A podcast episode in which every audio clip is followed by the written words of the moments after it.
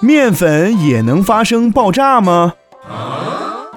众所周知，面粉的主要成分是淀粉，而淀粉是一种碳水化合物，由糖分子链接而成。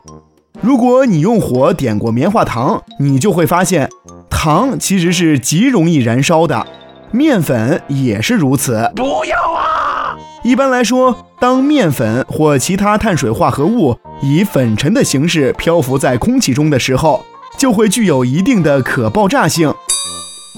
研究证实，当每立方米空气中含有五十克左右的面粉粉尘时，便可以点燃。面粉的颗粒非常细小，一旦遇到明火，便会立即燃烧。更可怕的是，当一颗面粉粒燃烧时，它会点燃附近的其他颗粒，于是无限蔓延的燃烧的雾状面粉便会产生爆炸的效应。事实上，不仅仅是面粉。